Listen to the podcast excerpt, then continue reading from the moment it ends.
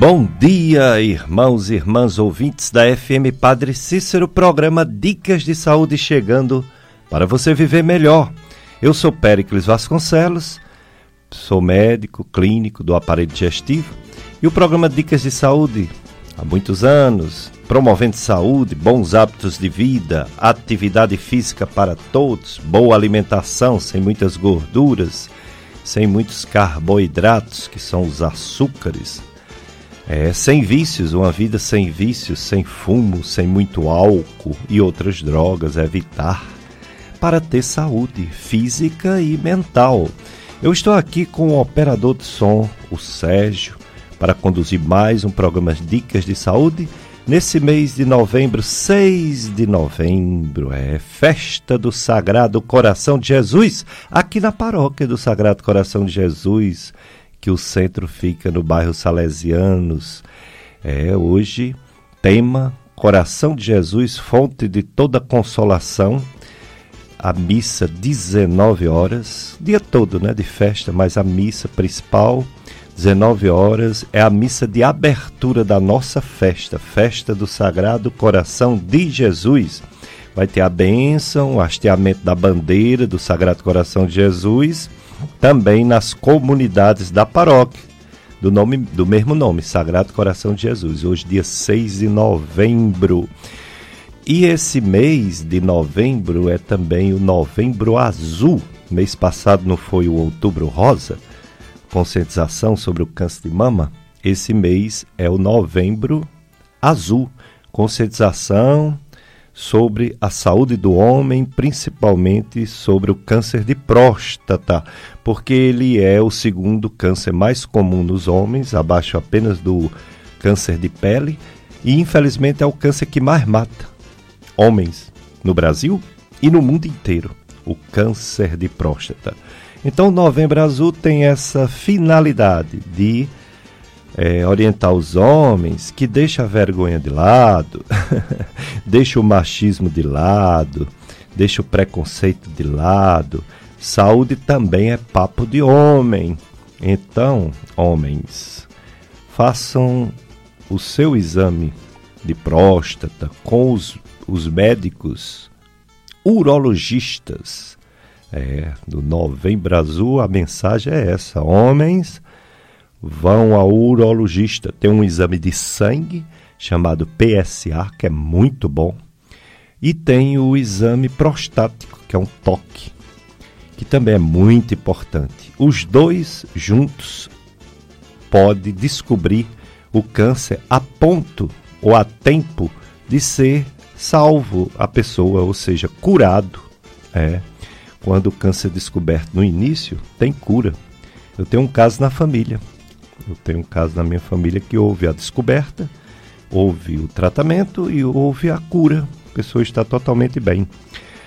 Mas quando o câncer é descoberto avançado, aí é o contrário, né? As chances de cura começam a diminuir, diminuir e não acontecer. Portanto, temos a união do Ministério da Saúde do nosso país, o INCA, Instituto do Câncer, e a Sociedade Brasileira de Urologia promovem todo ano, desde 2011, nós já estamos em 2022, portanto 11 anos, promove o Novembro Azul, conscientização sobre o câncer de próstata e aproveita e faz o mês novembro, mês sobre a saúde do homem. Aí vem as outras questões, né? Pressão alta, é, diabetes, colesterol, triglicerídeo, outras doenças sexualmente transmissíveis, importância das vacinações, importância de perder peso, de diminuir o barrigão dos homens, é, e tratar também da saúde mental, que é muito importante. Tudo isso no mês de novembro, que a gente chama de conscientização sobre a saúde do homem, mês de novembro. Então nós convidamos um médico urologista que está já chegando aqui para falar sobre essa saúde do homem desse mês de novembro e do câncer de próstata. Pois é, outra festa, além da, da festa do Sagrado Coração de Jesus, outra festa aqui na nossa comunidade é a festa da Mãe Rainha, que na verdade é no bairro Pirajá. Festa da Mãe Rainha 2022. Iniciou, vai iniciar dia 9 vai iniciar dia 9 e vai até o dia 18 de novembro. Mãe Rainha, modelo a ser seguido, a seguir no projeto do Pai. É, então, mais uma festa. Capela da Mãe Rainha, paróquia Nossa Senhora Aparecida, Rua Alves Sobreira, Landim, sem número, do bairro Pirajá. Festa da Mãe Rainha. Pronto, nosso convidado já está chegando, doutor Micael Vieira, médico cirurgião, urologista. Ele veio falar sobre a saúde do homem e a conscientização, a importância da detecção cedo do câncer de próstata, que, como eu falei, é o câncer que mais mata, infelizmente, o que mais mata homens no Brasil e no mundo. O doutor Micael Vieira, nosso convidado de hoje, ele se formou em Pernambuco, né, Recife. Ele tem residência médica em cirurgia geral pelo Hospital Santa Marcelina, é, em São Paulo, capital. Ele tem residência médica em urologia pelo Hospital Santa Marcelina, também em São Paulo. Ele tem título de especialista em urologia pela Sociedade Brasileira de Urologia e Associação Médica Brasileira ele é um negócio aqui que eu não sei pronunciar, fellowship, como é? fellowship, em uro-oncologia e cirurgia videolaparoscópica robótica pelo Hospital de Câncer de Barreto, São Paulo. Tem certificado em cirurgia robótica pelo Hospital Erasto Gartner, Instituto Fake Felker, Curitiba, Paraná e é preceptor da residência médica de cirurgia geral e do internato médico de clínica cirúrgica do Hospital Regional do Cariri. Muito obrigado, doutor Micael Vieira. É, aplauso para o nosso colega que tem um currículo invejável. Graças a Deus, né? Tem gente que estuda mesmo, né? tem gente que não enrola, não, estuda mesmo. E Obrigado viu, por ter vindo, por ter aceito o convite para falar sobre, principalmente, o Novembro Azul. Bom dia a todos. Olá, bom dia a todos. Obrigado, Pericles, aí pelo convite. É um prazer ficar falando sobre a urologia, né? É, eu gosto muito de falar desse tema, em especial o câncer de próstata, e estou muito feliz de estar aqui junto a vocês, é, esclarecendo dúvidas de, dos ouvintes, né? Dúvidas de pessoas que tenham interesse na, na saúde masculina, tá? estou à disposição. Pronto, então você, ouvinte, não precisa ser homem, pode ser mulher também, já sabe o assunto de hoje, né? Saúde do homem. Saúde do seu esposo, do seu filho, né? do seu pai, enfim, do seu avô. E você pode tirar suas dúvidas com o nosso convidado, que é um médico especialista, urologista, quer dizer, é o estudo do sistema urinário e que é, é o, o, médico especialista em próstata. É. Eu estava dizendo aqui, doutor Micael, que esse mês de novembro, além de ser a conscientização do câncer de próstata, que é o Novembro Azul, também é o Novembro Azul da saúde do homem. E o homem, às vezes, é mais disco, às vezes não, geralmente, é mais descuidado do que a mulher na questão de saúde, não é isso? Isso mesmo. O, o Novembro Azul, na verdade, ele, a gente sempre lembra mais do câncer de próstata, né? Mas essa campanha, na verdade, ela, ela tem algo muito além da saúde orgânica. Inclusive, é, é, a ideia original dela, né, foi uma ideia inicialmente desenvolvida na Europa, na Austrália, né? A ideia inicial de ter um mês que representasse para a conscientização para a saúde masculina, né? Então foi inicialmente desenvolvido tanto para a saúde orgânica assim como para a saúde mental, né? Então foi visto inclusive é, nesses nesses países, por exemplo, a taxa de, de depressão, suicídio masculino também era é, é, em níveis altos, né? Então eles pegaram também esse mês tanto para a saúde orgânica quanto para a saúde mental E do ponto de vista de saúde orgânica, eles focaram numa patologia né, que mata muitos homens, né, né? Como você falou, uma das principais que mata.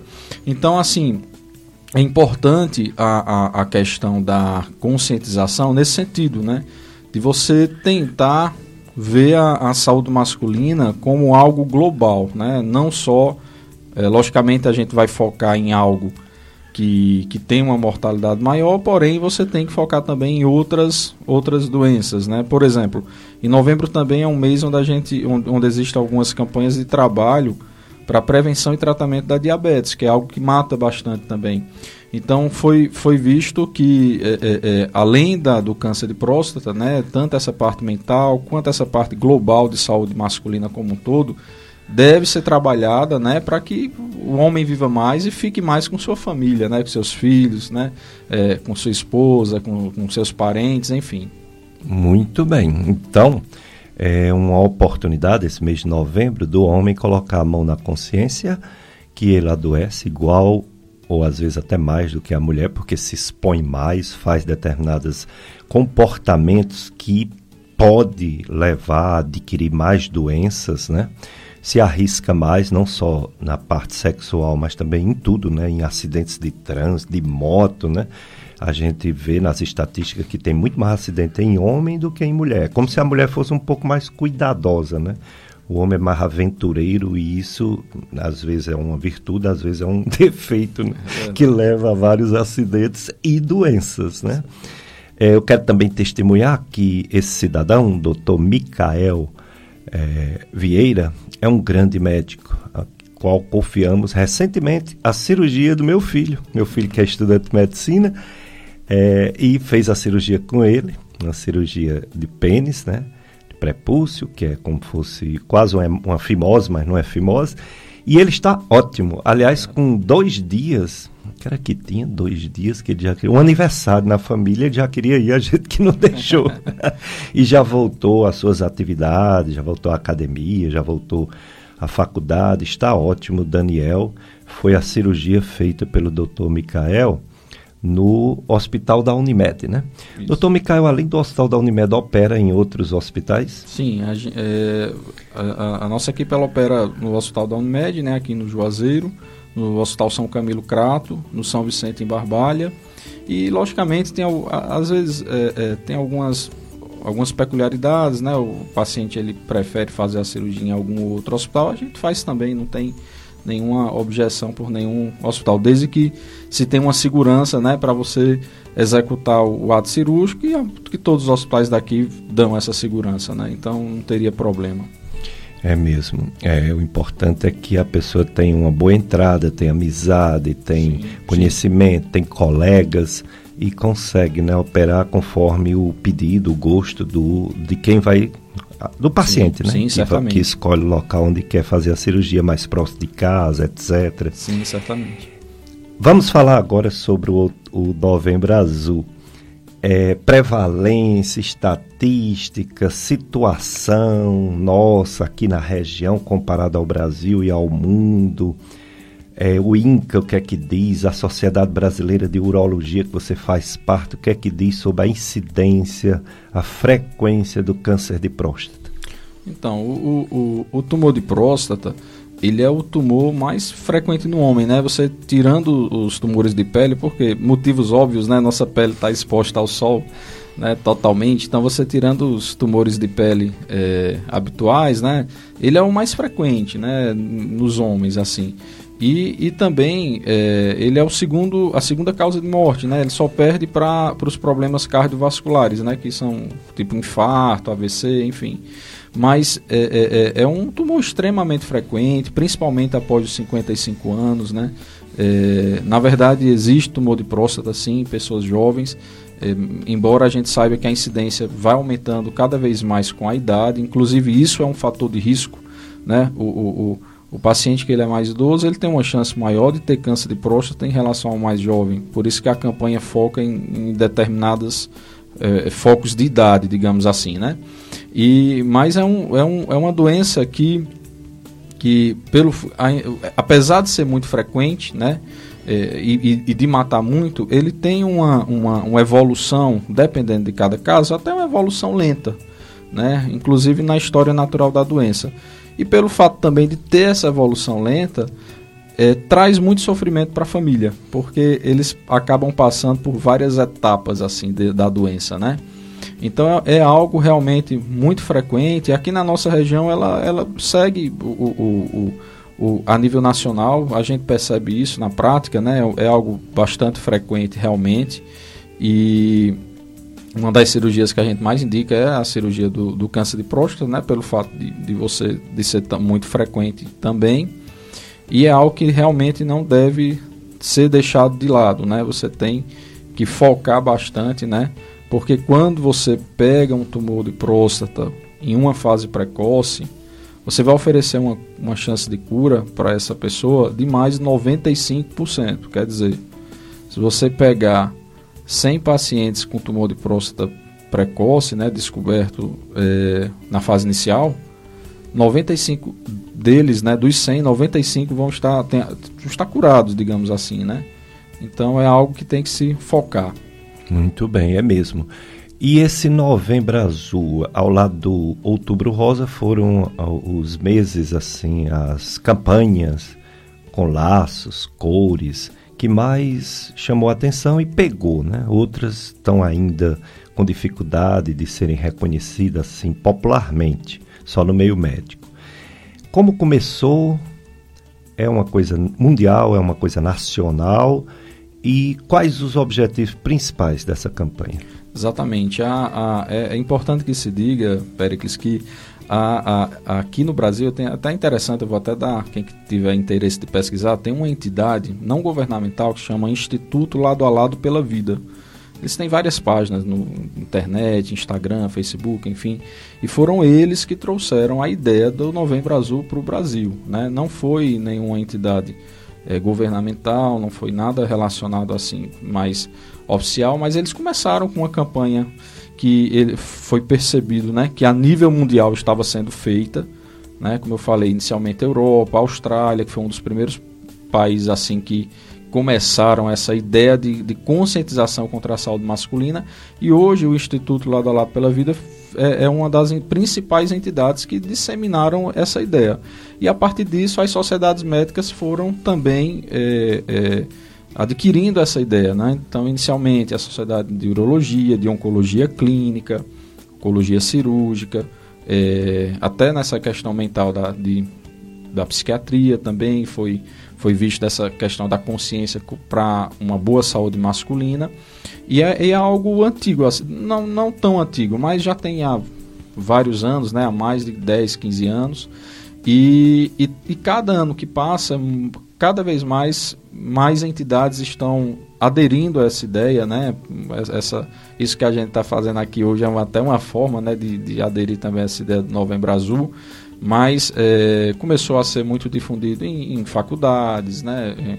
a educação médica para futuros médicos e, e, e, profissionais não médicos também. Né? Então, a, aos poucos isso foi se difundindo cada vez mais. Né?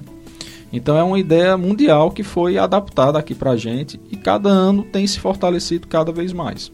E o foco principal é realmente o diagnóstico cedo, né? Para aumentar as chances de cura, né? Exatamente. Muita gente fala prevenção, né?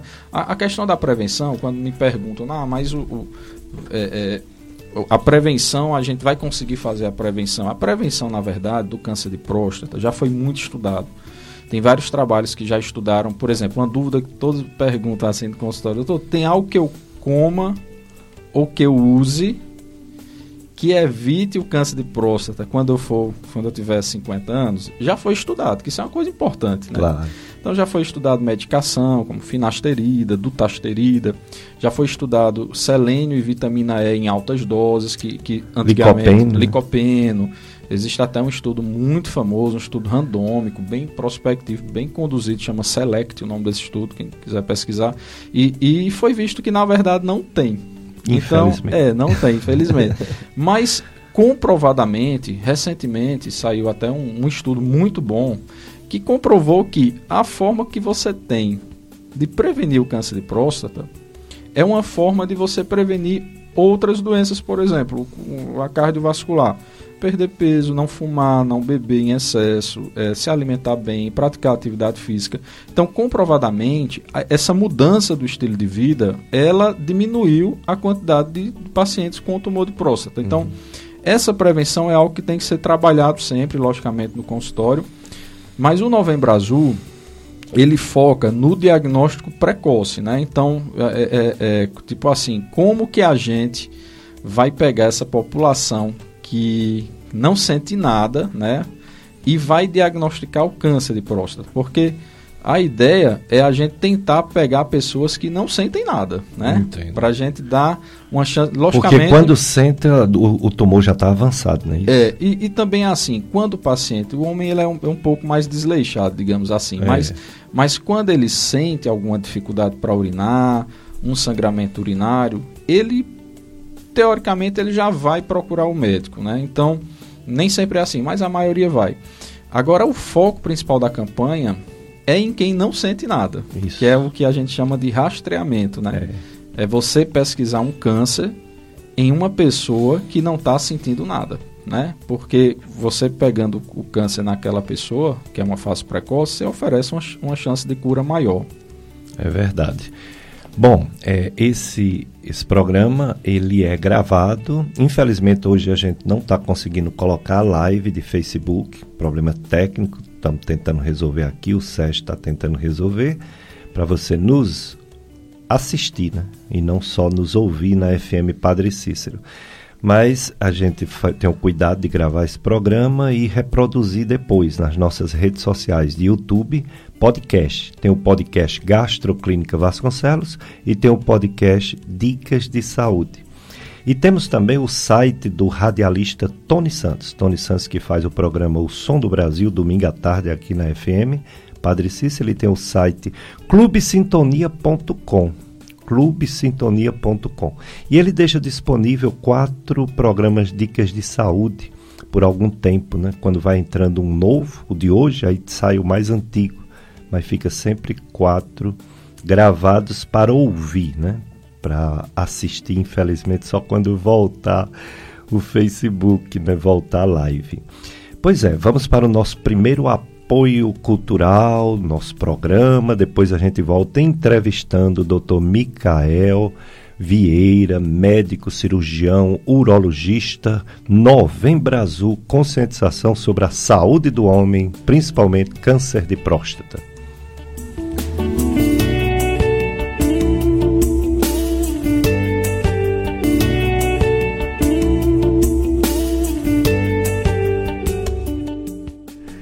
Dicas de Saúde FM Padre Cícero. É, dicas de saúde há muitos anos, desde o tempo da rádio comunitária Padre Cícero, do nosso saudoso Padre Luiz Sampaio, tem como objetivo promover saúde. E a gente acompanha essas campanhas, né? Como Novembro Azul, Outubro Rosa e todas as outras campanhas de promoção de saúde, de conscientização. Então, começamos novembro, hoje é dia 6, estamos aqui com o Dr. Micael Vieira. Ele é médico cirurgião, urologista e veio falar sobre esse mês de novembro de conscientização sobre a saúde do homem. É o Novembro Azul, principalmente sobre câncer de próstata. Aí ele falou aqui sobre a incidência, a frequência, falou sobre o diagnóstico cedo, falou sobre a prevenção, que é a prevenção de todos os cânceres, faz parte também o câncer de próstata a prevenção cardiovascular, né? Pressão alta, obesidade, diabetes, sedentarismo, né? Tudo isso é importante numa prevenção. Mas no novembro azul é um rastreamento para uma pessoa que nunca fez PSA, ou se já fez faz tempo, nunca fez toque prostático, ou se já fez faz tempo, fazer novamente, porque quando se descobre cedo, a chance de cura é alta. Mas infelizmente, quando se descobre avançado, a mortalidade também é alta, não é, doutor Micael? Com certeza. É, para você ter ideia, é, existem dados estatísticos né, que assustam, né? É, quando se vê a quantidade de mortes por ano, digamos assim, por câncer de próstata, é visto que a cada 40 minutos uma pessoa, um homem morre de câncer de próstata, né? É, pelo fato de ser muito comum também, né? Então é uma doença muito comum, uma doença que, se não diagnosticada cedo, mata muito. Então esse, esse da, esses dados acabam assustando até. Né? Assusta. Né? 40 minutos morreu um homem. Câncer Exatamente, de próstata. Por câncer de próstata. Que e, significa, e complicações do câncer de do próstata. Câncer de próstata. Significa 42 ou 43 por dia. Exatamente. Morte por câncer de próstata. Mais de 14 mil mortes por ano no Brasil, né? Segundo o INCA. Com certeza. É, é, muita coisa. É muita coisa. E além, além daquilo que eu tinha comentado, né? Além do, da, da morte pelo, o, pelo que o câncer de próstata, ele, infelizmente, quando ele evolui para esse caminho desfavorável, digamos assim, ele gera muito sofrimento. Não que os outros não gerem, mas gera muito sofrimento também, porque os sintomas dessa fase já são meio complicados, né? O paciente ele não consegue urinar, ou urina com sangue, ou acaba fazendo hemodiálise, sabe? Então é uma evolução meio sofrida, digamos assim, né? Então o foco é evitar isso, né? É verdade. Agora, sim, avisar que a live já está funcionando, viu? Quem quiser nos ver, a live do Facebook, você bota assim, você vai no Facebook, aí bota FM Padre Cícero 104,5. Pronto. No Facebook, você botando FM Padre Cícero 104,5, você já entra diretamente na nossa live de Facebook no, no, no na FM Padre Cícero que fica no Facebook, né?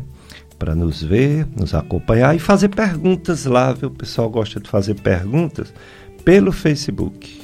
Então vamos acompanhar e eu passar as dúvidas para o Dr. Micael Vieira, que é médico urologista.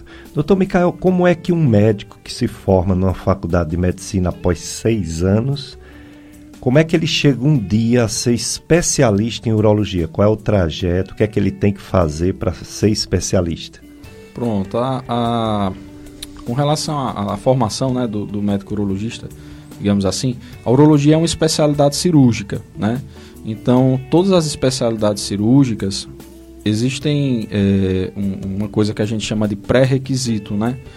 Que são outras especialidades que você só pode ingressar na que você pretende seguir se você fizer ela antes. No caso, a cirurgia geral. Então, atualmente, é, você precisaria fazer uma residência de cirurgia geral essa residência atualmente são três anos. Na minha época eram dois, né? Mas agora mudou, são três anos de residência em cirurgia geral. Uhum. E após concluir a residência de cirurgia geral, você precisa fazer a residência na urologia, né? E a residência, de, residência médica, né? De urologia, ela, ela tem um tempo de três anos também, né? É, logicamente, sempre se recomenda, após você finalizar toda residência médica, você tem que fazer uma coisa que se chama prova de título da, da sua sociedade, né? Então, cada sociedade médica existe um, um, um, uma, uma prova onde você faz ao final para você comprovar né, seus conhecimentos, enfim. E após isso, após você ter feito sua prova de título, você pode é, registrar né, sua especialidade junto ao Conselho Federal de Medicina e a Associação Médica Brasileira, que são as entidades né, que regulam as especialidades médicas no, no país. Né?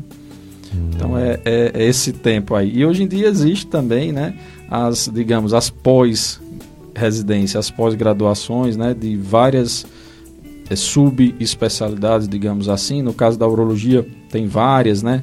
Tem, tem o, o quem envereda mais no sentido da, da oncologia, que foi o meu caso tem outros que vão mais no sentido da andrologia, que é o, o os pacientes que os pacientes não os, os, colegas que gostam mais de trabalhar na questão de sexual na questão de, de dessa saúde é, sexual digamos assim. Tem outros que enveredam para o campo da infertilidade. A urologia é uma especialidade tem um, uma gama de, de, de, caminhos né muito grandes a, a se seguir. E, e, e, logicamente cada cada médico né que vai para essa área ela acaba tendo uma uma pretensão a mais ou a menos por cada caminho, né? por cada estrada, digamos assim. Muito bem, é isso aí. Ah, o que é a próstata? Só tem homem, não tem mulher. Qual a função ou os objetivos da próstata no homem? A, A próstata, ela é um, é um órgão que eu até costumo dizer que foi um órgão criado por Deus, né? Pra, mas está num lugar muito escondido, digamos assim, né? Ela é um órgão do sistema reprodutor masculino, né? Só quem tem são homens. Mas ela está em, abaixo da bexiga, acima do reto. Quer dizer, duas, duas, uma localização bem, bem escondida, né? Bem entuchada, digamos assim. E a função dela, ela tem uma função extremamente importante, que é a função reprodutiva, né? Ela, ela, a próstata ela produz a maior quantidade de esperma do homem. Né? 90% do volume espermático ele é produzido pela próstata. É, tanto é que pacientes que operam de câncer de próstata, eles, eles não conseguem ejacular, digamos assim, né? Mas é, é, uma, é, um, é um órgão extremamente importante para a saúde reprodutiva e também para a saúde sexual do homem. Hum. Então, e é um órgão, logicamente, que só, só existe em, em homens e está nessa localização que a gente chama pélvica, né? Que é dentro do abdômen, né? Dentro da região pélvica abdominal. E, e, e, normalmente eu costumo dizer para o paciente, o tamanho normal dela parece um limão assim pequeno, aquele limãozinho menor, né? Ela mede o tamanho habitual dela 20 a 30 gramas, né? Então não, é um órgãozinho pequeno e de, de localização pélvica, né? Na região pélvica.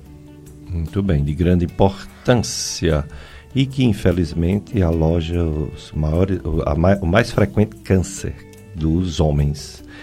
É, as perguntas começando a chegar. Descobriram que o doutor Micael está aqui na FM Parecis, já chegando de carrada. Pergunta.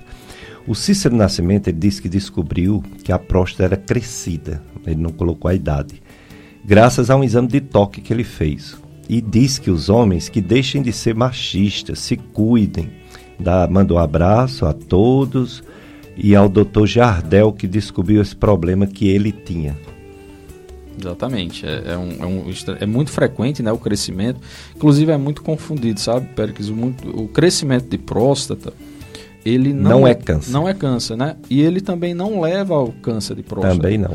Embora a gente saiba que a próstata grande, ela também pode ter câncer, né? Então, então são, são doenças diferentes, né? Mas que tem que ser pesquisado da mesma forma, o câncer da de próstata. Forma. Independente com um especialista, sim, urologista. Sim, com certeza. Porque, olha, essa outra pergunta do nosso amigo Jimmy Lima. James Lima trabalhava aqui conosco, por isso que ele botou o grande doutor Pérez, menos James, né? Uhum. Grande amigo, você, grande amigo.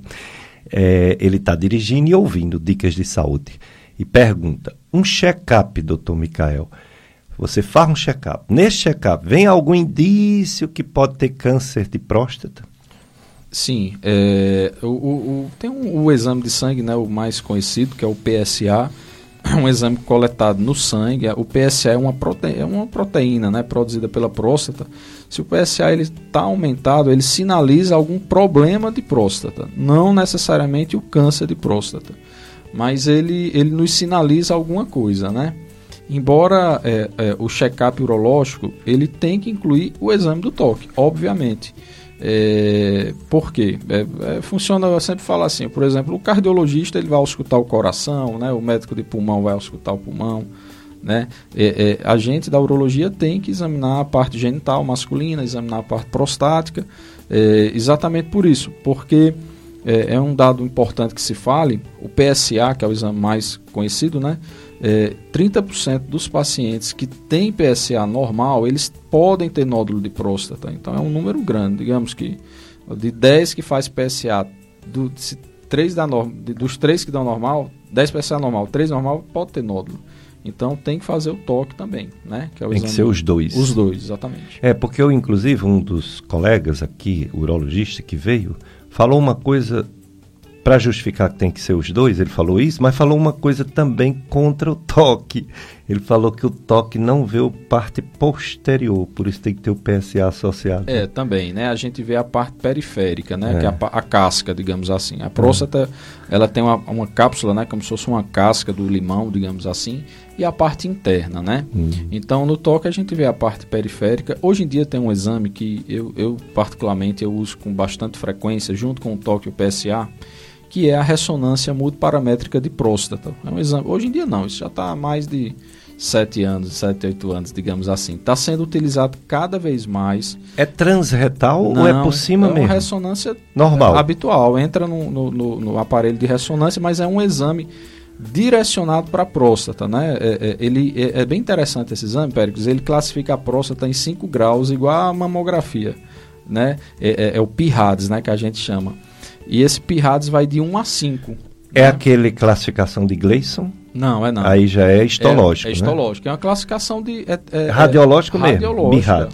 O PIRADS. E daí ele, ele nos estima a chance daquele paciente ter um câncer de próstata. Por exemplo, o paciente que tem uma ressonância que faz um que, com um PIRADS 4 e 5, ele tem uma chance grande de ter um tumor clinicamente significativo, um tumor que você precisa tratar, digamos assim, né? Então esse paciente obrigatoriamente ele vai para uma biópsia de próstata. Então a ressonância ele é um exame a mais disponível, né? Você no pedido, os médicos fazem o pedido, coloca ressonância magnética da pelve masculina ou exclusivamente da próstata? Da próstata. Da é, próstata. Ela é, é ressonância magnética multiparamétrica de próstata.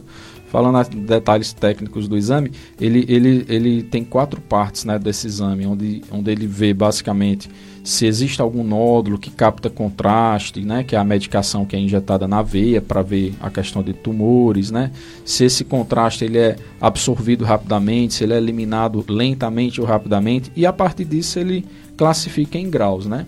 Então isso é um exame a mais. A gente faz o assim de forma global, PSA e o toque da próstata, né?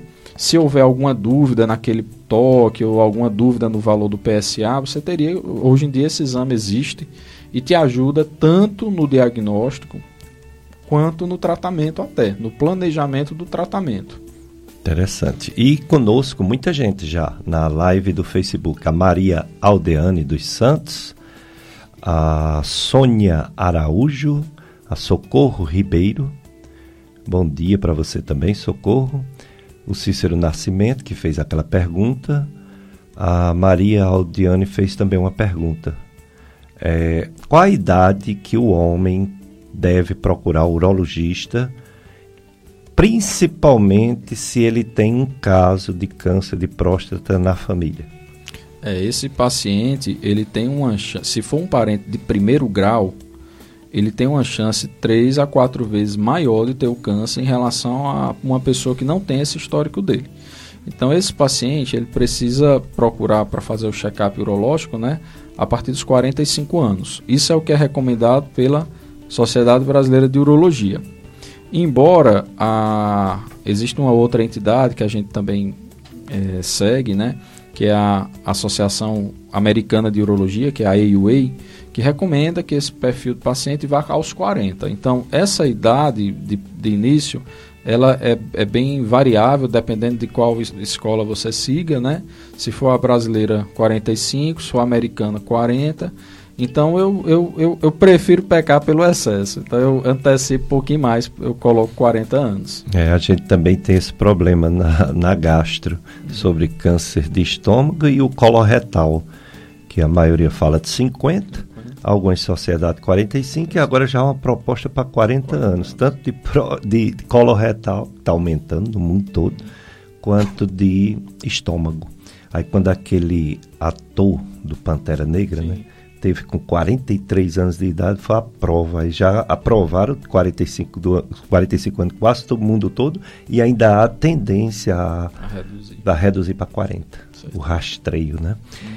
E esse sim é uma prevenção, né? Porque é quando encontra o pólipo e ele é adenoma e tira, tira evitou o câncer, né? Esse é realmente uma prevenção. E o pessoal ligando, outra pessoa, Socorro Ribeiro. Socorro Ribeiro quer saber com referência ao Hospital Regional do Cariri. Se já voltou lá ou em outro local, que tínhamos aqui, o único transplante que tinha no Cariri era de rins, né? Sim mas com a pandemia e com a morte do nosso querido doutor Gilberto, houve uma parada, ficou só o doutor Coutinho, né? Mas tem o, o filho do doutor Coutinho, tem o filho do doutor Valêncio, que eles fazem também. Você está sabendo como está o transplante, transplante, de rins aqui no Cariri? Se já voltou, se não voltou? É, com relação ao transplante, é, lá no falando do, do, hospital onde eu trabalho, né, no SUS, né, digamos assim, que é o regional, lá não, não é feito, né? O que é feito bastante lá são as captações de órgãos, né? É onde vem várias equipes de, de, de fora, que quando tem algum paciente doador de órgãos, né? que a família aceita a doação de órgãos, então vai uma equipe lá fazer a captação. Agora a realização do transplante renal lá não, não, não é feito, né? eu não tenho muitas informações acerca disso, mas é, é, eu acredito que seja algo que com, certamente vai ser é, desenvolvido né, aqui por conta da Retomado, demanda, né? né? Retomado, Retomado porque realmente foi um baque muito grande a morte do nosso amigo, Dr. Gilberto. Sim. Mas tem um pessoal bem capacitado, né? Sim, e com o Dr. Coutinho à frente, né?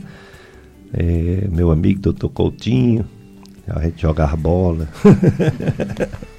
a gente jogava bola bastante. Um abraço para você, doutor Coutinho. Vamos conversar para você vir também, viu? Novembro Azul. Doutor Edgar, doutor Coutinho, doutor Roberto Alencar, é, Tarcísio, Tarcísio não, é o Pierre, como é o nome? É... Doutor Marcelo Pierre. Marcelo, Marcelo Pierre, tá me devendo uma visita aqui, Marcelo. Edgley, né? E o nosso amigo Otávio, Otávio Fernandes, bastantes urologistas, né? Região do Cariri, Sim, graças a Deus. Antigamente era só o Robério aqui e, e o Pierre lá no Crato, Marcelo. Agora está cheio, né? Sim, exatamente. é bom que a população só tenha a ganhar, né? Com ótimos profissionais. É, como ele é feito? Tem o toque, tudo bem, desconfia, toca toca o tumor, né? Toca algo endurecido, não é isso? É, exatamente. E o PSA que às vezes está aumentado. Aí no caso do PSA aumentado e principalmente do toque de algo diferente, aí se faz a biópsia, é isso? Exatamente. A, a, o toque de próstata é um exame muito fácil, assim, porque a próstata normalmente ela tem a consistência, parece a ponta do nosso nariz, é molinha né, a próstata normal, digamos assim. Enquanto tem nódulo, você estar tá pegando um ferro, é duro, não tem dúvida quando tem nódulo. E daí quando você toca essa área mais dura, né, diferente da outra que é mais amolecida, é, você suspeita, né? Então você alia o exame, você alia o PSA, eventualmente se você quer melhorar ainda mais seu diagnóstico, você pede uma ressonância, né? E daí você vai para a biópsia, né? Que são retirados de forma randômica, a gente fala de forma de várias posições, né? em média 12 microfragmentos, 12 pedacinhos pequenos. Esses pedacinhos eles são encaminhados para estudo né? e é dado o diagnóstico de, de problema de próstata, né? de câncer de próstata, digamos assim. É feita através da biópsia realmente. Biópsia. E a biópsia não precisa ser guiado por ultrassom, não precisa, é direto. Precisa, com certeza. Né? E atualmente existe até, para você ter ideia, que a, a, a, ressonância que eu, que eu te falei, que está vindo cada vez mais nesse armamentário, é, existe inclusive uma biópsia hoje que a gente chama é, por fusão de imagens, né, que aumenta ainda mais o, diagnóstico. O que, que é feito? É feita a ressonância da próstata, o ultrassom transretal de próstata, junta as duas imagens para guiar a biópsia, né? Você parando para pensar que há, há uns 30 anos atrás era feita a biópsia apenas guiada pelo nosso dedo, né, digamos assim. Então olha como a medicina avançou, né? Então inicialmente foi pelo ultrassom, hoje em dia está usando até a ressonância. Então existem várias formas de, de, de você biopsiar para aumentar a chance de sucesso na biópsia. Entendo. Muito bem. Eu já tive a oportunidade de fazer diagnóstico. porque é o seguinte, Aqui no Juazeiro, quando eu voltei, em 1989, não tinha colonoscopia nem é, retossigmoidoscopia. O exame colonoscópico é um, um aparelho de ma mau custo, né? eu não tinha condição de comprar, mas o retossigmoidoscópico, que é mais econômico, eu passei a fazer. Uma necessidade, né? Inclusive tratamento de hemorroida, tudo. E no roteiro a gente faz o toque. Faz o toque antes de introduzir, de introduzir o aparelho. Sim. E quando eu sentia algo mais Diferente. rígido, encaminhava para o Edgar, para o. Mas vamos para mais um bloco de apoio cultural do programa Dicas de Saúde e a gente volta daqui a pouco com mais Novembro Azul com o Dr. Micael Vieira, urologista.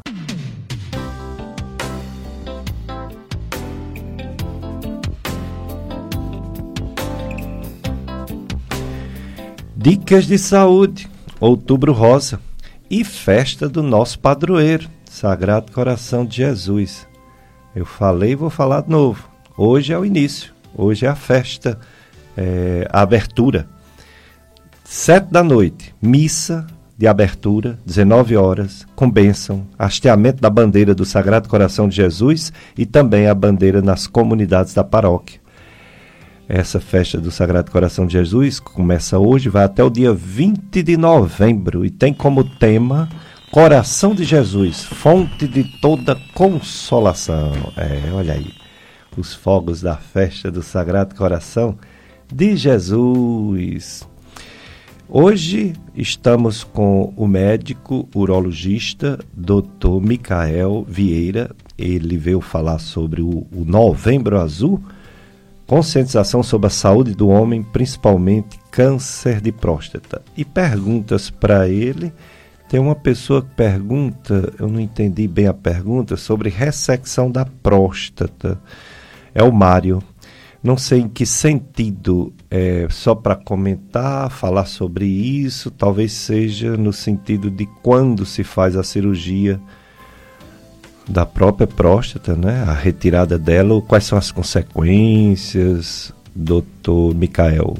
Pronto, a, a ressecção da próstata, ela, na verdade, assim, existem duas formas de você operar a próstata, né? Ou você faz uma cirurgia que se chama prostatectomia radical, que é quando você tira próstata inteira, né? Não só a parte central dela, a parte do meio dela, você tira a, a parte do meio, a parte de fora, que é a cápsula, as vesículas seminais e os ductos deferentes, são estruturas que são ligadas à próstata. Então, a prostatectomia radical é a cirurgia do câncer de próstata. Então, essa cirurgia é para tratar o câncer de próstata. E existe a ressecção da próstata endoscópica, que é através da uretra, né, do canal da urina. Uhum. Essa ressecção endoscópica é como se fosse, eu sempre uso o exemplo do pão francês, quando eu vou explicar.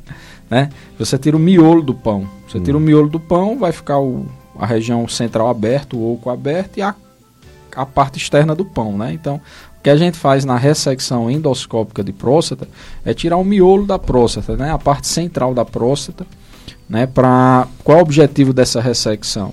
É você tratar o crescimento da próstata. Então, a ressecção endoscópica de próstata, ele é o tratamento para crescimento de próstata, né? Que é uma doença benigna, não é câncer.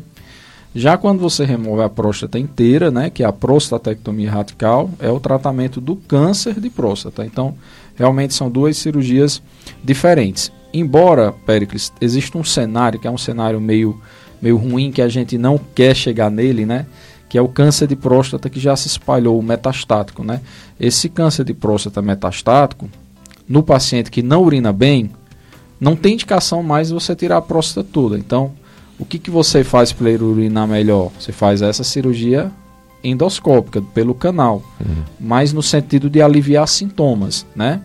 Embora a ressecção endoscópica de próstata, que é essa que, que ele perguntou, é, seja utilizada mais comumente para o crescimento da próstata e não para o câncer, né?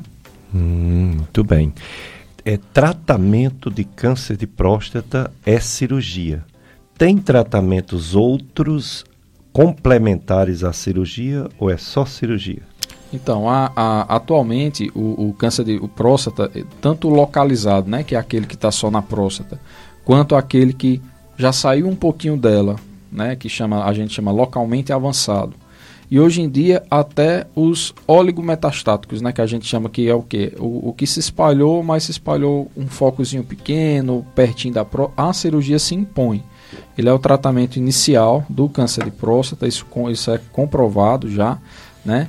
E com relação a, a, a você fazer, por exemplo, uma radioterapia, algumas medicações via oral ou injetável, né, no pós-operatório, digamos assim, é, depende muito da fase onde você diagnostica. Por exemplo, se você diagnostica um tumor localizado e opera o tumor localizado, é, quase 100% deles vão ficar só na cirurgia, não vão precisar fazer nenhum outro tipo de tratamento. Já se você opera um tumor de próstata, onde já existe algum sinal né, de que tem um gânglio, que é uma íngua, que está na região pélvica, que está acometida por esse tumor, né? A biópsia mostra que um linfonodo, que é esse gângliozinho, essa íngua da barriga, tem tumor. É, não necessariamente você pode indicar o tratamento com radioterapia de cara, mas a gente percebe que ao longo do acompanhamento desse paciente, ele pode precisar complementar esse tratamento ou com radioterapia ou com medicações via oral ou injetável, certo? Então, é, dependendo do estágio, é, a cirurgia ela, ela, ela é um único tratamento, né? Embora só o acompanhamento vá dizer se vai haver necessidade de complementar ou não. Muito bem. Então, a chance de cura realmente é a cirurgia, com ou sem outros tratamentos adjuvantes complementares, mas a cirurgia é o tratamento de eleição, é o que cura. Agora vamos falar de polêmica.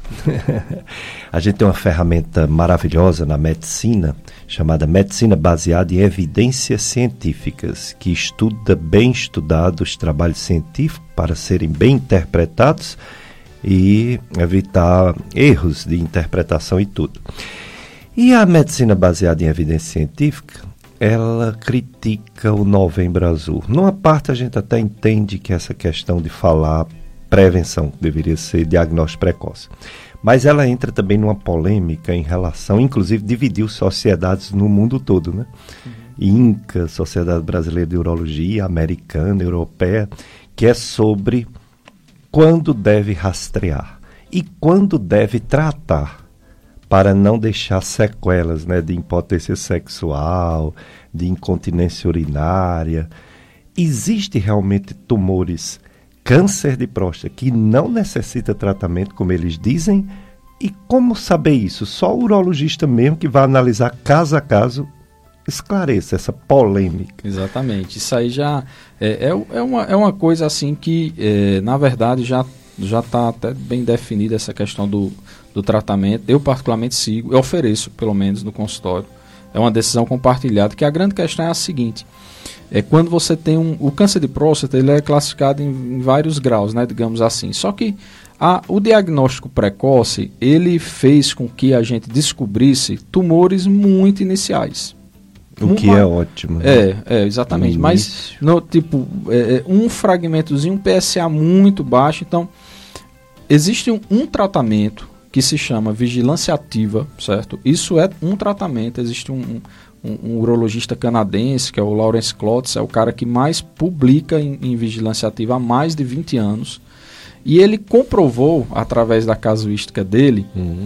que existem tumores de próstata que na verdade não é que você não vai tratar, você não vai operar aquele câncer, não é isso. Você vai tratar ele em algo, se ele progredir em algum momento. Ele comprovou que, dependendo do, do, do tipo de tumor e do estágio que você diagnostica o tumor, aquele paciente ele vai viver a vida dele e o resto da vida dele e, e, aquele tumor não vai progredir. Quer dizer, a biologia tumoral daquele paciente não, não vai ter esse tipo de progressão.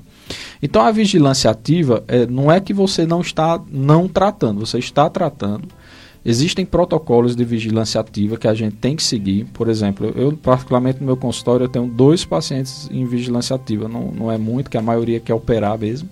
Mas eu tô com é, tem dois. Tem medo, exatamente. quer se livrar daquilo. Aí, e, e, quando a gente entra em vigilância ativa, existe, eu, eu, ofereço um termo né, de consentimento, onde ele se compromete em ficar fazendo os exames regulares. E a gente, o, a, o protocolo basicamente é PSAs a cada seis meses, exame de toque de seis em seis meses, ressonância uma vez por ano, biópsia de próstata a cada um ano e meio, a depender do resultado dos outros exames. E um deles, para você ter ideia, é, quando a gente rebiopsiou ele, já não viu mais o tumor de próstata. Ele, na primeira biópsia viu um microfragmento, na quando a gente no outro ano quando a gente biopsiou ele não tinha mais, né? Então assim, a vigilância ativa existe, certo? É segura, a gente tem que oferecer, por quê? Porque às vezes a gente tem que tomar cuidado que cirurgia, às vezes a gente tem que tomar cuidado para nós não sermos mais lesivos do que a própria doença. Então, Logicamente, é, isso é um mito que eu, eu sempre falo para os alunos na, do internato, quando eu vou fazer palestra na faculdade, enfim. Eu tento desmistificar dois grandes mitos da cirurgia de câncer de próstata, que, que são mitos realmente, que é a incontinência urinária e a disfunção sexual. Isso hoje em dia, com o avanço técnico, né, com a tecnologia, cirurgia minimamente invasiva, videolaparoscopia, cirurgia robótica, cada vez mais esse, essas taxas elas estão sendo mais reduzidas. Né? O paciente ele não, não fica mais usando fralda muito tempo. A questão sexual existe a reabilitação peniana com vários remédios para a gente tratar. Né? Então, são mitos que a gente precisa é, desmistificar. Mas, se for um tumor numa fase muito inicial que se encaixe nesse protocolo de vigilância ativa, que é um protocolo, Pericles, feito pelos principais hospitais de câncer do país e do mundo. Por exemplo, o hospital onde eu trabalhei durante um ano, que foi o Hospital de Câncer de Barretos, que é um dos principais hospitais que tratam câncer em São Paulo, né, e, e recebe pacientes de várias cidades do país, a gente tinha um ambulatório só de vigilância ativa, para você ter ideia. Eram muitos pacientes de vigilância ativa. O INCA tem ambulatório de vigilância ativa. Então é um tratamento seguro, porém o paciente ele tem que se comprometer a fazer os exames regulares e tem que entender que tem um, problema, né, que é a questão psicológica de ter um, um, um, problema, né, que é um tumor de próstata. Ele tem que ter um entendimento muito grande disso, né, de aceitar aquele problema e entender que, que é seguro e que quer fazer esse acompanhamento. Na minha família, teve dois casos de câncer de próstata. Um cunhado e um co-cunhado, né? Cunhado da minha esposa. É, o meu cunhado, ele fez a cirurgia e curou. Inclusive, ele não só superou um câncer de próstata, que isso faz muitos anos, como um melanoma também, que teve que uhum. amputar dedo, etc. Veio o, o gânglio sentinela aqui para axila, etc. Ele também superou. Mas fez a cirurgia de próstata. E esse cocunhado não fez cirurgia nenhuma, câncer de próstata. Ele já faleceu. Ele era, já tinha uma certa idade. Mas não foi do câncer de próstata. Não desenvolveu nenhum problema. Quer dizer, é complicado. Tem que é. ser um especialista para tomar uma decisão é, tão importante como não, essa. Né? Não são fáceis, não são decisões fáceis. Eu, teve, eu tive um paciente, isso é até interessante, um cara muito orientado, professor de faculdade. E, e ele chegou com um tumor de próstata que se encaixava na vigilância ativa. E ele chegou para mim, ele foi, na verdade, ele foi encaminhado por outro colega para a gente fazer a cirurgia é, por vídeo laparoscopia, né? E daí ele, ele chegou lá e quando eu vi o caso dele, eu falei, rapaz, vou falar da vigilância ativa para ele. Preciso falar. É, Falei. Isso. Diz, olha, seu tumor é assim, assim, assim, dessa forma e tal a gente pode acompanhar. Então, é, doutor, o que, que acontece se eu operar? Se você operar, você tem uma chance de cura muito alta. E se eu não operar? Se você não operar, pode ser que você fique. A chance de você ficar muito bem é muito alta. Existe uma. Aí você tem que dar estatística, porque é uma decisão compartilhada. A chance de você progredir. Em, tipo assim, esse teu tumor é muito localizado. A chance desse tumor progredir em, em 10 anos beira os 20%. Então você pode progredir, mas você pode não progredir. Aí ele, pois tá bom, vou fazer vigilância ativa.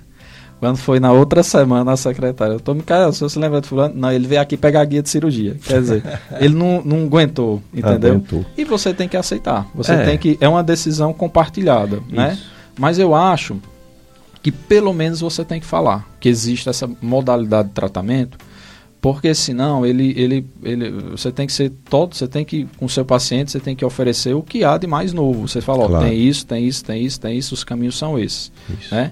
E, e, e, e, é uma decisão realmente compartilhada. Tem decisões médicas, né, que a gente não, não dá opção para o paciente. Você fala assim, olha, tem que fazer isso. É. Mas tem outras que você tem que dar, né? Não tem jeito. Oh, o nosso amigo João Borges, Joãozinho, diz que o Dr. Micael Vieira é um grande urologista. Deus em primeiro lugar, e em segundo, o meu urologista, Dr. Micael, diz o João Borges. Foi ele que cuidou muito bem do meu problema. Agradeço muito por ter sido muito bem assistido. Hum, João Borges, paciente meu. Um grande abraço, João. É, João e Rosinha, é, grandes amigos de muitos anos. E tem uma ouvinte, não é isso? Vamos, é, Sérgio, ouvir o que é que a ouvinte tem a dizer? Bom dia, doutor Pérez. Aqui é Socorro da Miragem. Um abração para o senhor, de muita paz, muita luz. E um abraço para esse médico. Terça-feira eu vou com, vou com minha irmãzinha para ele. E ele também que estou mandando um abração. Um bom dia.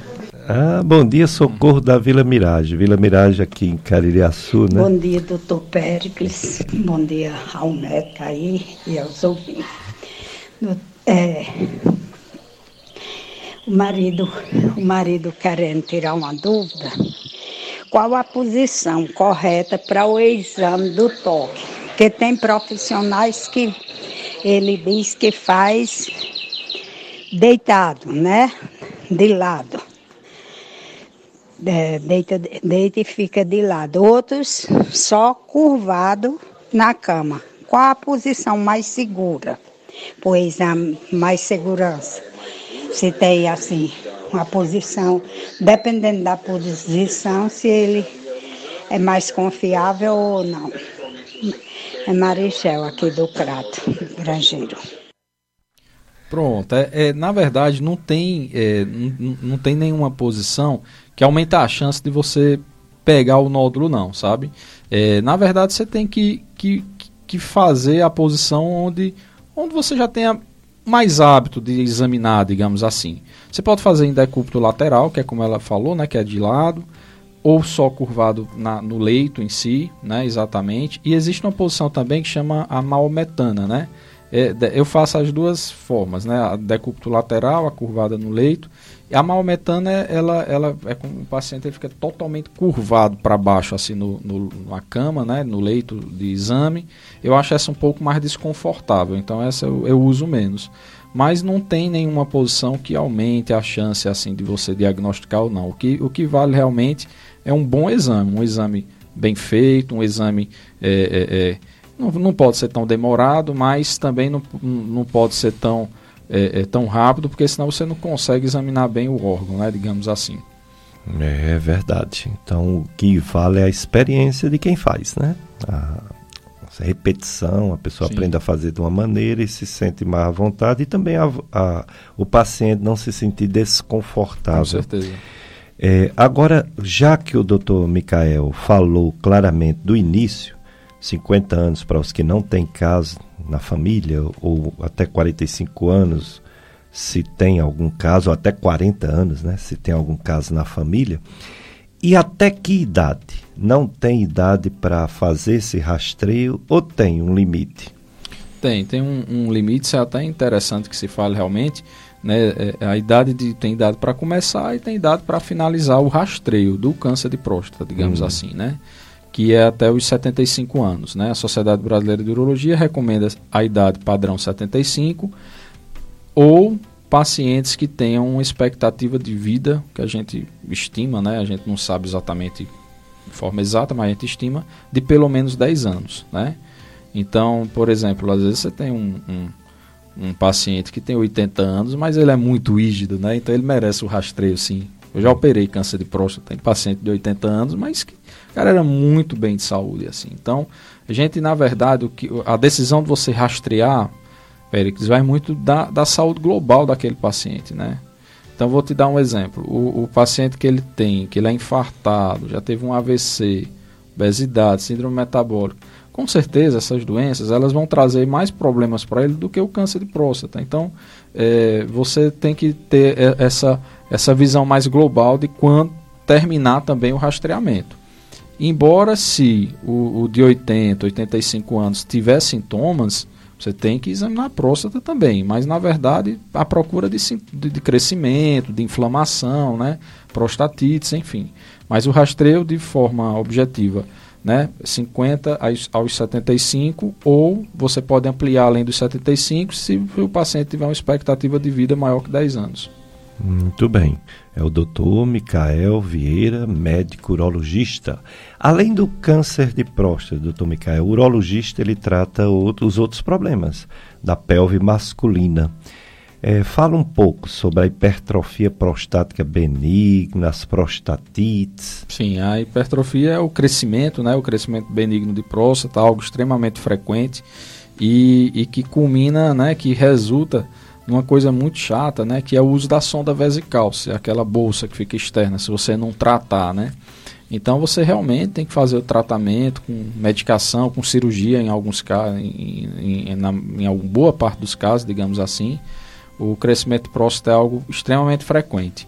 Uma coisa que, que eu queria também, já que você falou, Périx, dessas outras doenças, né, que eu queria enfatizar bastante, a gente falando aqui da questão oncológica, que é muito frequente assim na nossa região e que a gente tem que, que falar também, que é o tumor de pênis, né? Exato. É, é, é muitos homens têm, têm o pênis amputado, né? Por conta de, de, de, de da neoplasia, né? Da massa peniana.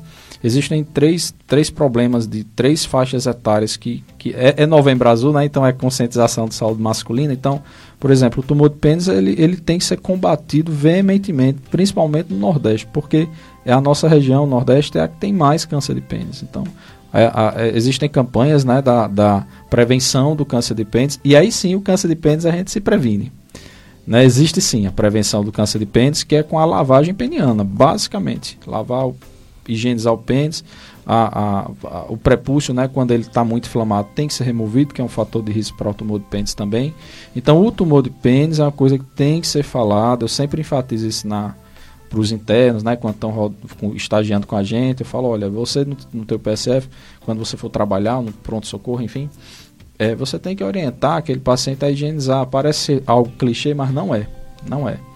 Então esse paciente a gente tem que cuidar e o jovem o jovem dos 15 aos 35 anos é a principal faixa etária para o tumor de testículo.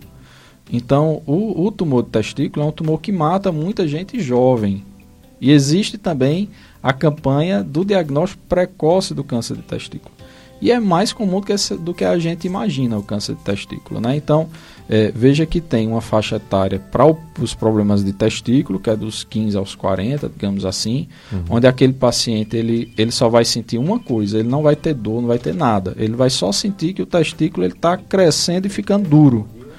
Então, esse paciente ele tem que fazer o autoexame, igual como as mulheres fazem o autoexame das mamas, o, o, o, jovem ele tem que fazer o autoexame testicular. Ele vai palpar na hora do banho, se autoconhecer e se ele identificar algo endurecido, algo diferente, ele vai procurar um médico para examinar. E o, a população mais um pouco mais idosa, que é mais ou menos na faixa etária do que tem câncer de próstata, higienizar o pênis, né? É, é, observar se tem alguma lesão, alguma verruga, algum nódulo, algum caroço e, e daí é uma forma de prevenir contra o câncer de pênis.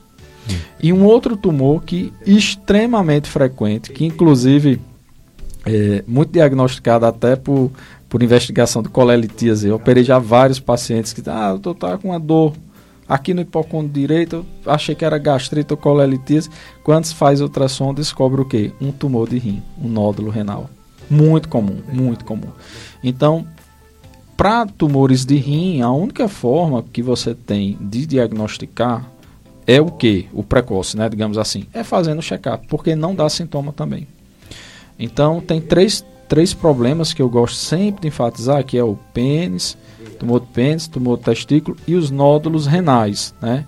É, essa semana passada, nós operamos uma senhora de, com um nódulo renal a gente fez uma nefrectomia parcial, não houve necessidade de tirar o rim, e ela diagnosticou porque ela estava em pré-operatório de uma cirurgia bariátrica. Então ela, ela ia fazer uma, uma cirurgia bariátrica e, e é, é, de rotina feito ultrassom, né, para é. ver a colelitíase e tudo. E durante esse exame foi visto. Né? Descobriu. Eu descobri, outro caso interessante foi uma jovem, até uma, uma, uma, uma, uma paciente nossa, que a gente operou também de uma nefrectomia parcial por um tumor de rim diagnosticou porque ela ia casar. São histórias interessantes. Ela ia é. casar e ela, nos exames pré-nupciais que a ginecologista pediu, solicitou um ultrassom e viu o nódulo de rim. Então veja que para rim é check-up, para pênis, higienização local e para o testículo, né, que é a faixa etária mais precoce, o autoexame testicular. São formas de prevenção né, de, da, com relação à saúde masculina. Muito bem, é o doutor Micael Vieira, médico urologista, que veio falar sobre o Novembro Azul e sobre a saúde do homem. Vamos para mais um bloco de apoio cultural, é, Sérgio. Depois a gente volta com mais perguntas para o Dr. Micael Vieira.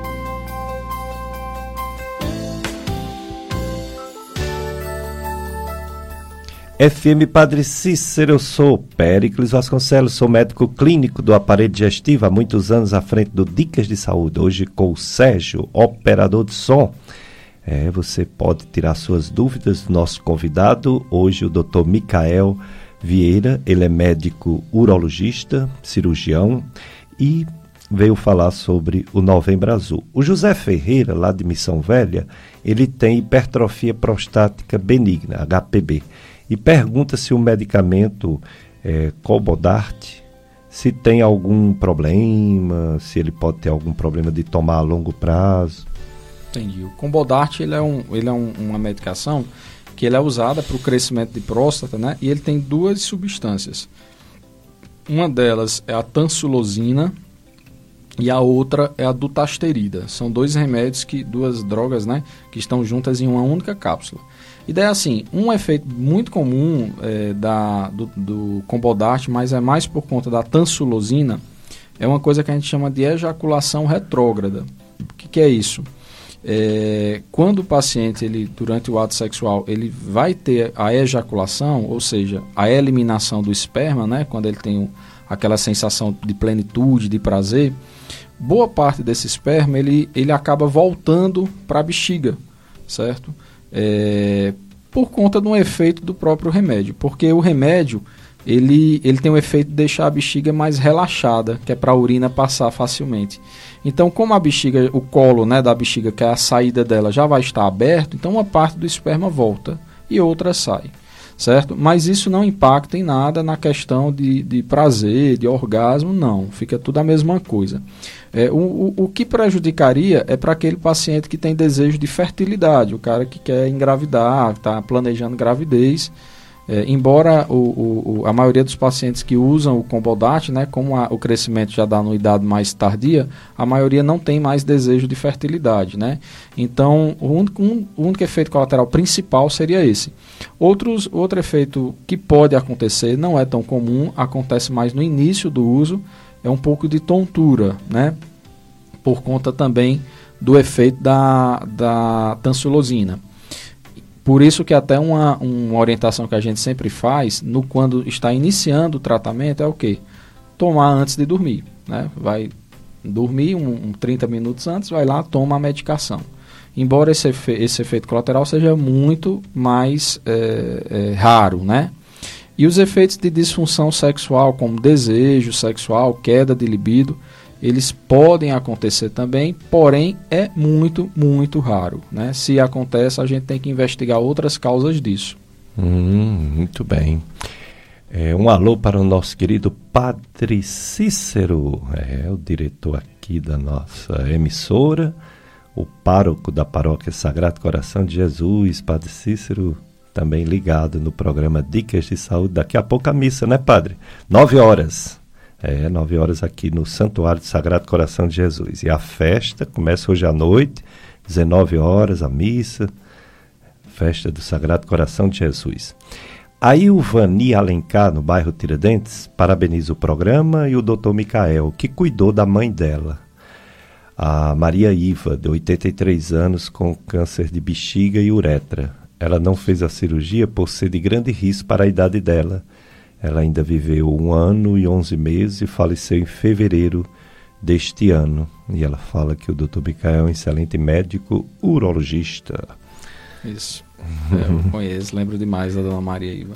É, a, as contraindicações é, em relação à cirurgia se refere ao porte cirúrgico, à anestesia, as doenças prévias, o que é que é, é, impede que uma pessoa faça uma cirurgia? Exatamente. A gente, é aquilo que a gente falou inicialmente, né? A gente tem que tomar muito cuidado para a gente não ser mais lesivo do que a própria doença. Então, é, o que, que a gente vê quando, quando você vai indicar uma cirurgia de grande porte, né? No caso dela era uma cirurgia de porte grande.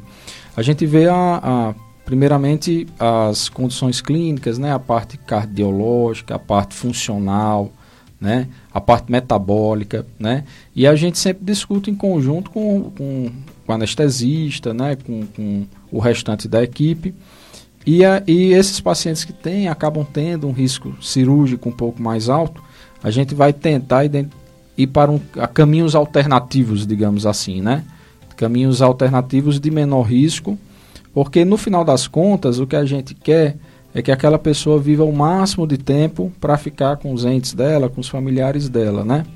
E, e às vezes a gente tem que tomar muito cuidado porque é, às vezes a cirurgia, ela, ela, ela, nada, nada de adianta você tirar o problema e a pessoa viver menos do que se você não tivesse tido, feito, digamos assim, a ressecção cirúrgica, né? Então, não são decisões fáceis, né? São decisões difíceis. Sempre a gente tem que compartilhar né, com os familiares. E eu vou te falar que uma coisa, isso a gente vai aprendendo com o tempo, né? No, nós cirurgiões é muito mais difícil, vou te falar que é muito mais difícil você contraindicar uma cirurgia do que você indicar. Indicar é fácil. Você chega lá que tem que operar, é muito fácil indicar.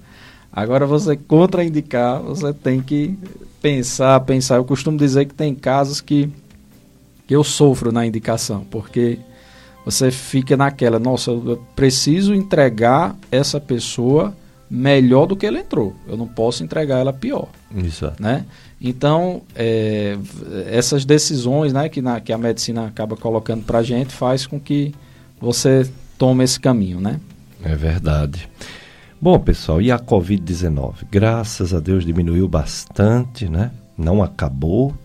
O último boletim epidemiológico da Secretaria de Saúde de Juazeiro do Norte ontem, hospitalizado uma pessoa e isolamento domiciliar quatro. Portanto, cinco pessoas com diagnóstico de Covid-19 aqui no Juazeiro do Norte, que já, infelizmente, faleceram 720 pessoas. Faz 19 dias que não tem mortes por Covid no Juazeiro. É, quando teve a morte, aquela última, já tinha mais de 40 dias sem morte no Juazeiro, até ter uma e é, realmente diminuiu bastante. A nível de Brasil também, a média de morte dia é em torno de 36 e de casos novos, pouco mais de 1.500 casos novos dia. Mas tem uma ondazinha aí na Europa que preocupa, né? A gente sabe que começa na Europa, lá na Ásia eles não dão os dados direito, na China eles não dão os dados. Aí quando tem uma nova onda, a gente fica sabendo pela Europa, depois vai para os Estados Unidos, depois chega no Brasil, né? Então a gente fica preocupado. Mas estamos numa situação boa em relação a isso comparado com tempos atrás. O problema é porque as doenças cardiovasculares e os cânceres, esses não diminuem, né? São as principais causas de morte no nosso meio e no mundo todo. Entre eles, o câncer de próstata, que mais mata homens no Brasil e no mundo. E por isso, esse novembro azul de conscientização sobre o câncer de próstata. Doutor Micael, você falou aqui, mas achei muito importante, poderia ser repetido o que um homem, um homem ou uma mulher, mas vamos dizer o homem, pode fazer para adoecer menos? Pode fazer para diminuir o risco de câncer de próstata, todos os cânceres e as doenças que mais matam, que são as doenças cardiovasculares, infarto e trombose. O que ele pode fazer durante toda a sua vida, iniciando na juventude e permanecendo por toda a vida? Exatamente. Isso aí já é uma coisa que está sendo estudada demais. Existe até uma, um, um, um, grupo na medicina que é um, é um especial, está se tornando uma especialidade, digamos, que se chama medicina do estilo de vida, né? A abreviatura chama MEV, digamos assim. Tem até uma colega que que está encabeçando aí a, a, essa modalidade, que é a doutora Wélida Grangeiro, né? Ela é ginecologista, mas tem um foco muito, muito forte nessa questão do estilo de vida. Uhum. E, e, e, é exatamente isso. Comprovadamente, a, a MEV, né, que é a mudança do estilo de vida, que é o quê? É você é, o, fazer coisas né, desde o início da tua vida, né, da tua juventude, para prevenir doenças futuras, né? Então, uma boa alimentação, né? Existe o, o tripé, né, digamos assim, da, da, da medicina do estilo de vida, né? Que é a boa alimentação, uma boa qualidade do sono. A gente sabe que o sono ele é muito importante para a saúde cardíaca, para a saúde mental, enfim. Né? Não fumar, não beber, evitar é, bebidas alcoólicas em excesso, digamos assim. Logicamente você não vai se privar do, do que tudo que você gosta, mas tudo com moderação, né? Fazer os exames regulares. É comprovadamente essa, essa, essa mudança do seu estilo de vida com a prática de atividade física semanal, enfim, ela, ela ela vai diminuir a chance de você ter esse, esses tipos de problema. Então, infelizmente, para a próstata, não é como eu falei anteriormente, não existe nenhuma medicação ainda que, que a gente use para prevenir o câncer. de próstata seria realmente essa mudança diária do estilo de vida, que a gente sabe que não é fácil, né? Não é fácil realmente, mas é importante para isso. Muito bem. Tem um, um, um, ouvinte, o Henrique, daqui de Juazeiro, ele pergunta assim: se o, o fato de um homem não ter o rompimento do freio peniano, isso pode contribuir para desenvolver alguma doença no pênis? Não, mas o, o, o freio peniano curto, né? Ele, ele, ele é uma coisa que pode levar a uma urgência urológica, né? A gente de vez em quando recebe pacientes que chega sangrando, né, com sangramento nessa região no pronto socorro porque o freio rompeu durante o ato sexual. Então, assim, quem tem ainda o freio, que é aquela pelezinha, né, que fica na região atrás do pênis, né, digamos assim, não necessariamente ela precisa ser removida, né? Agora, se esse freio ele é curto, está incomodando, está doendo, se eventualmente rompeu durante algum ato sexual, é melhor você tirar, porque isso pode fazer com que é, rompa ainda mais e, e, essa região ela é muito vascularizada, ou seja, tem muito vaso sanguíneo, aí pode dar algum problema, algum sangramento e, e você ir correndo, assustado aí para o pronto-socorro fazer um procedimento de urgência. É, então sempre que houver problema nessa região genital, pênis, testículo, procurar o urologista, o especialista nessa região. Doutor Micael, Vieira, qual local de atendimento, qual a clínica, qual consultório que você atende para os ouvintes saberem onde lhe encontrar? Pronto. Com endereço, com telefone. Certo. É, o, o, meu local de atendimento, ele, é, a, a, a, gente tem uma clínica, na verdade, chama Invídeo Cariri. É uma, é uma clínica onde tem eu e mais três colegas, né? E lá a gente faz os atendimentos que fica é, os atendimentos urológicos, os atendimentos de cirurgia oncológica, até eu já vi atender seu programa, o Luiz Henrique, que eu vi, né, a gente Sim. atende junto, a doutora Welly e a doutora Marília. Nós quatro, a gente temos essa, essa clínica, né, que chama Invídeo Cariri, que fica no, no Office Cariri, que é um Marília prédio... Borges? Marília Borges. Também já esteve aqui. Isso. fica na, na, no Office Cariri, que é um prédio, um dos prédios comerciais médicos assim mais conhecidos aqui, próximo ao Hospital Regional, a, a, a próxima à, à, região ali da rodoviária, daqui da nossa cidade, enfim. E nossa clínica fica lá, né? A gente faz os atendimentos de, na parte urológica, certo? Fica no nono andar, né? Na sala 908 e 907 do, do Alves Cariri. E a gente está às ordens, à disposição, caso queiram algum auxílio, alguma ajuda nesse sentido. Muito bem.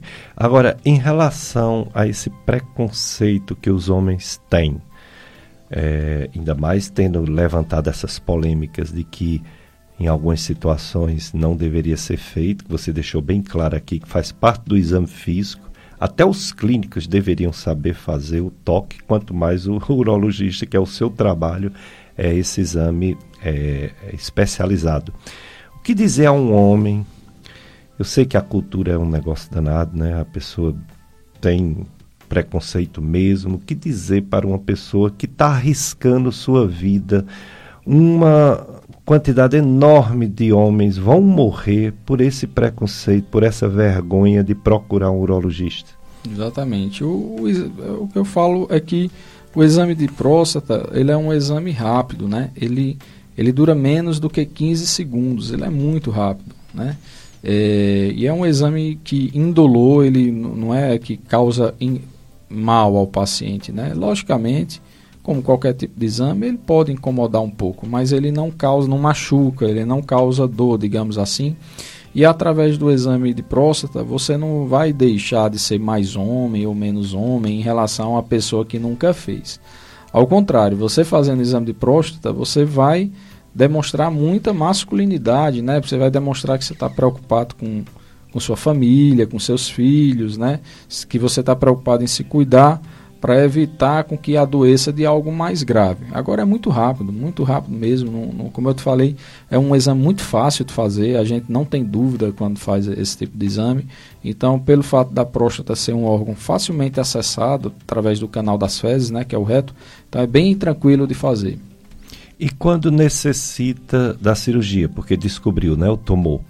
É, essa cirurgia ela é uma cirurgia complexa, ela é longa, muitas horas, pouco tempo? Como é o procedimento cirúrgico? Pronto, a prostatectomia radical ela é uma cirurgia é, é, um porte alto, né? É uma cirurgia pélvica, porém é uma cirurgia muito habitualmente feita, né?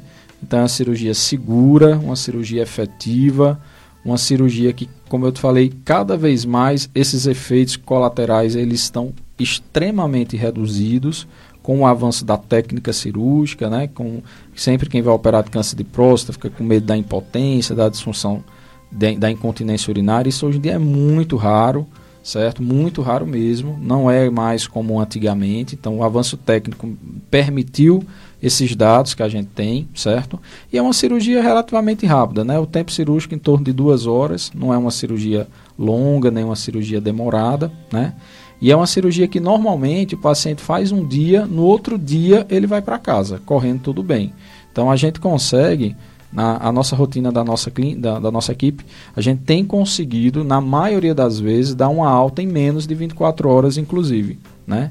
Porque a gente alia a questão anestésica, né? A gente já conversa com o anestesista a nossa ideia, que é uma alta precoce, né? Então ele já usa drogas anestésicas que vão permitir uma alta precoce.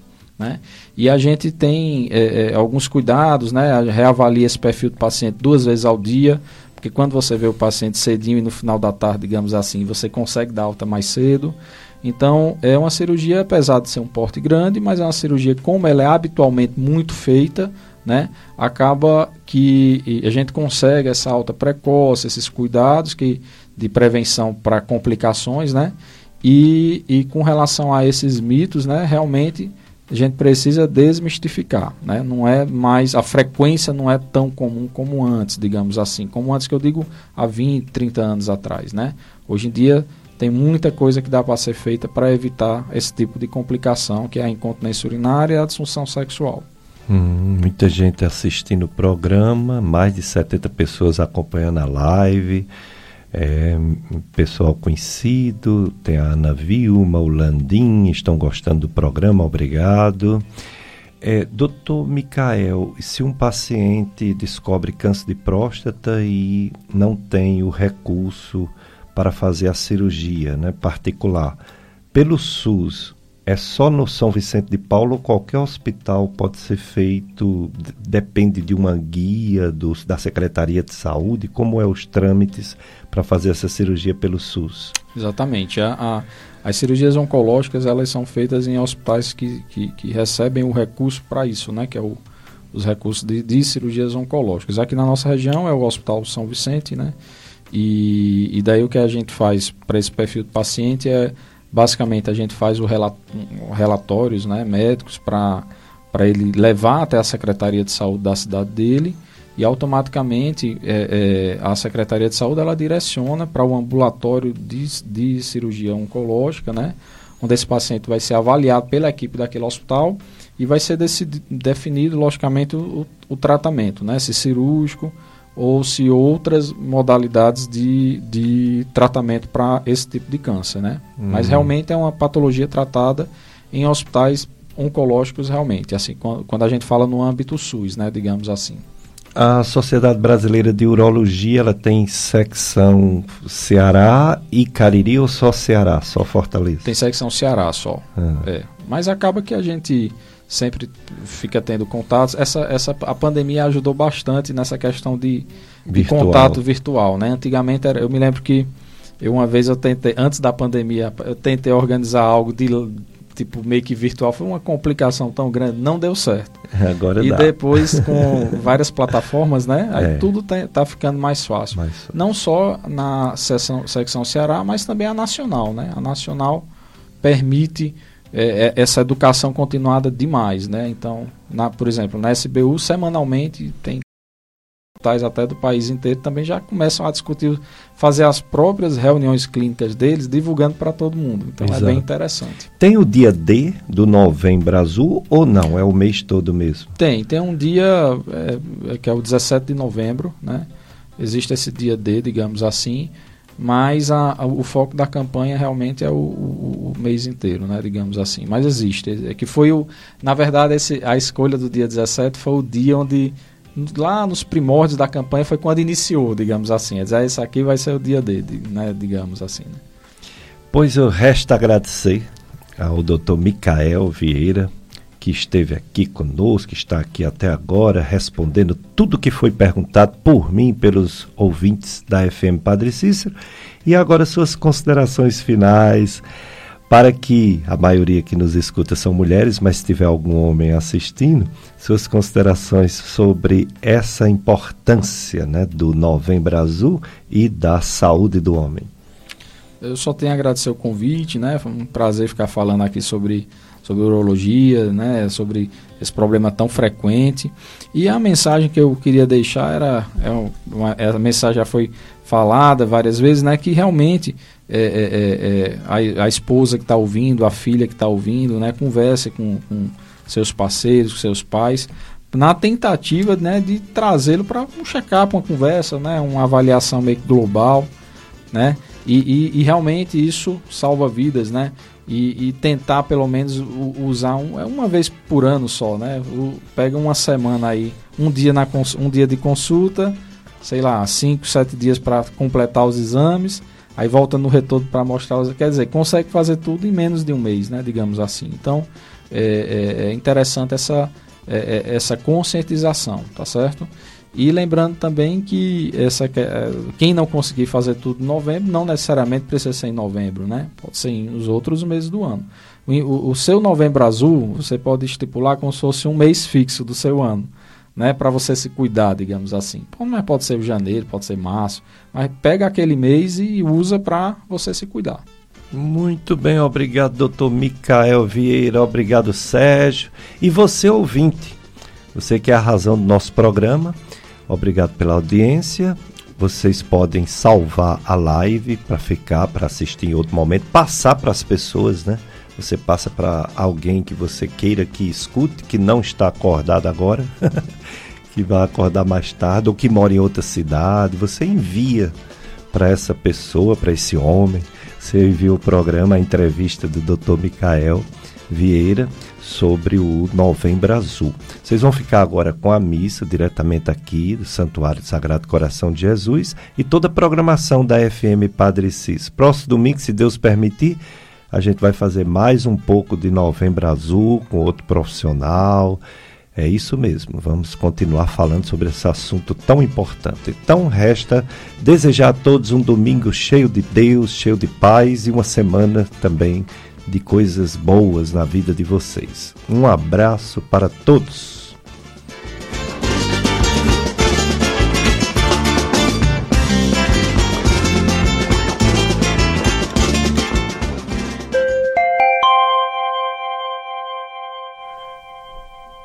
FM Padre Cícero, no Juazeiro, 8 horas e 55 minutos.